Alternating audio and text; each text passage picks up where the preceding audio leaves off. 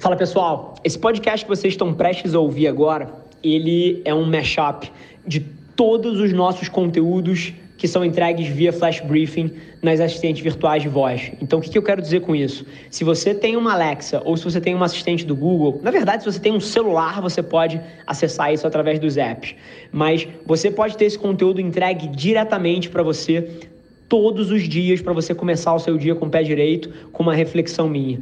Então, se você gostar desse episódio, não deixa de pesquisar pela aplicação de voz chamada Mente do Rafa e colocar nas suas rotinas diárias para você garantir que você não perde nenhum episódio do nosso Flash Briefing. E agora, deixo vocês com o conteúdo. Esse é o Nas Trincheiras. Alexa, Google, abrir a mente do Rafa é uma época onde geralmente as pessoas começam a acelerar porque entendem que o ano está chegando ao fim, você precisa fazer um monte de coisa. E eu já tô, pô, a velocidade máxima desde o dia 1 de janeiro. Mas, sinceramente, mesmo que você tenha ido um pouco mais devagar nesse começo de ano, ainda tem muito tempo. Sete meses é tempo pra cacete para você tirar muita coisa do chão, para você tomar risco para você se puxar na direção que você quer, para você tomar algumas decisões difíceis na sua vida, você tem tempo.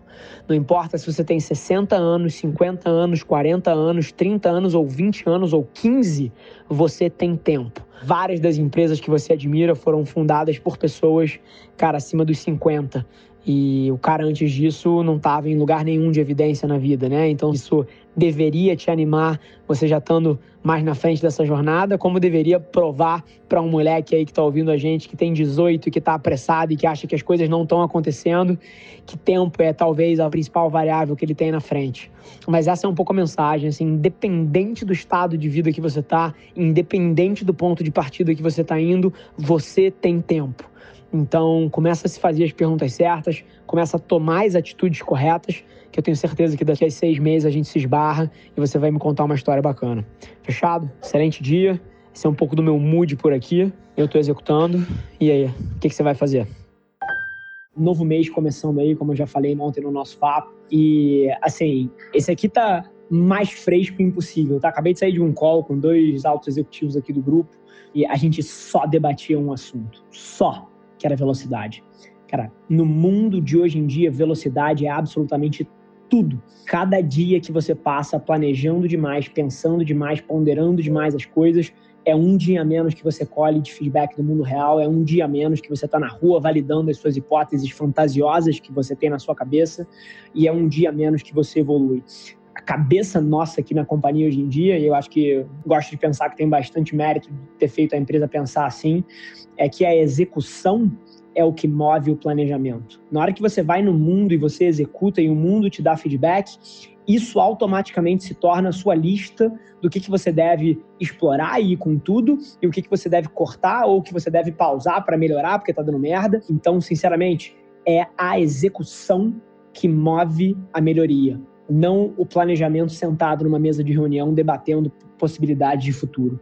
E assim, isso é muito central para a gente hoje em dia, é a absoluta base em cima da qual a gente constrói o nosso negócio e tenho certeza que a hora que você entender que esses ciclos de ação e reação um pouco mais curtos podem mudar a sua vida, você vai começar a enxergar o mundo da mesma forma que eu. Esqueça o dever de casa, faça do dia de hoje o dia onde tudo que você estava pensando demais, você põe no mundo e já coleta um primeiro round de feedback. Isso vai mudar tudo. Abraço.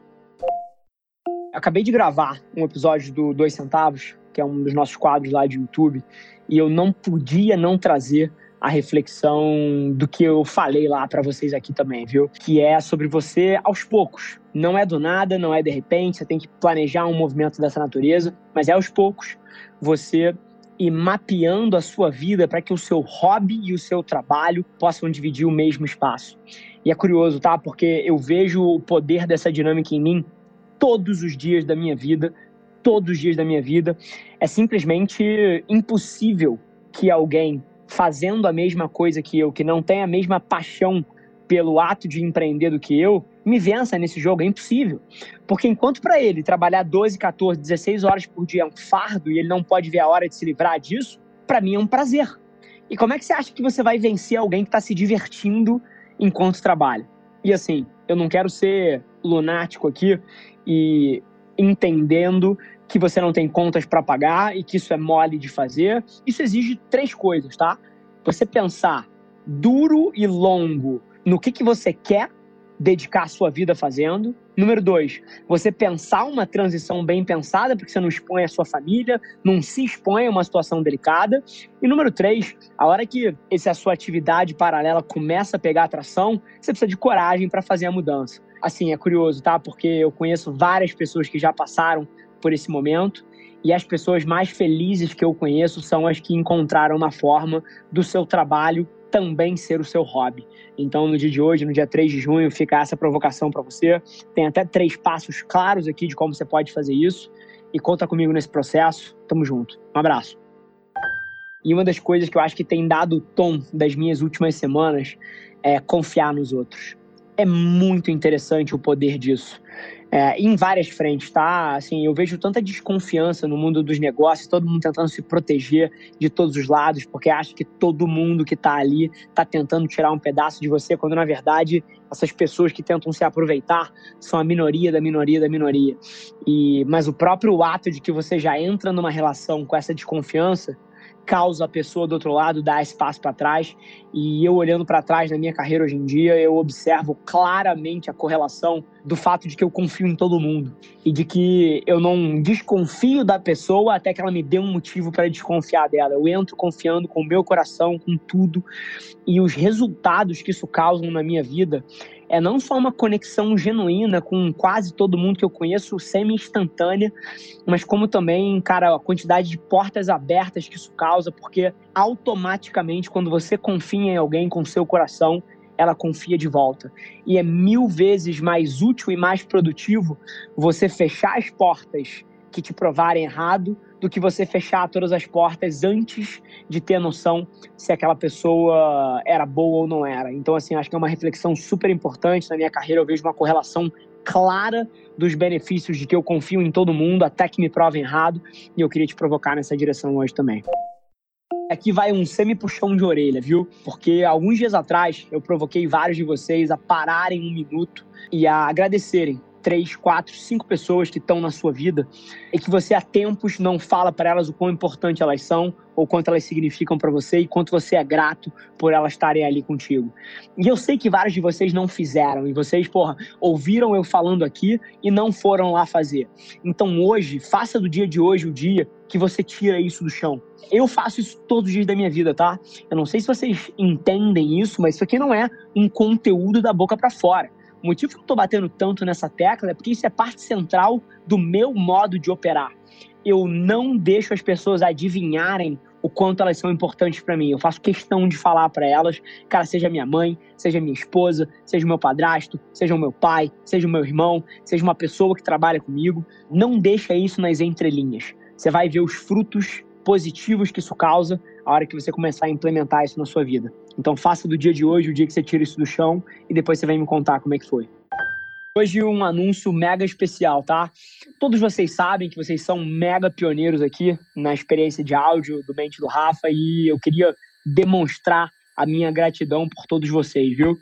Então, para fazer isso e para devolver um pouquinho desse carinho, desse amor de vocês investirem o tempo de vocês aqui, eu vou estar tá sorteando duas mentorias de 15 minutos comigo para você que está ouvindo esse áudio agora. E para você participar, é só você mandar um e-mail para Felipe, F-E-L-I-P-E, arroba avelarmedia.com. Se você errar como é que escreve Avelar Mídia, você não merece o evento. Então, felipe, arroba avelarmedia.com, sem o BR, falando que você ouviu esse áudio dentro do Mente do Rafa e que você quer participar do sorteio de uma mentoria de 15 minutos comigo. Então, assim, acho que é uma dinâmica um pouco diferente aqui. Hoje é um dia de give back meu para vocês. Acho que é isso, assim, mesmo que você não ganhe a mentoria, fica aqui o meu agradecimento do fundo do coração. Mas estou torcendo por você, de verdade. Abraço. Esse foi mais um episódio da nossa experiência em áudio e como eu já falei, eu adoraria saber que você está gostando do que a gente está compartilhando por aqui. Então não esquece, se você está tirando valor desse conteúdo, ia significar o um mundo para mim, que você tirasse um print da sua tela, postasse no Stories me marcando e aproveita para ir na sua plataforma favorita também e deixar um rating de cinco estrelas e um comentário lá, ajudando a gente a construir essa comunidade tão vibrante que move o Brasil para frente através do empreendedorismo e que fala desse Brasil que dá certo. É um prazer ter vocês comigo e a gente se vê no próximo episódio do podcast.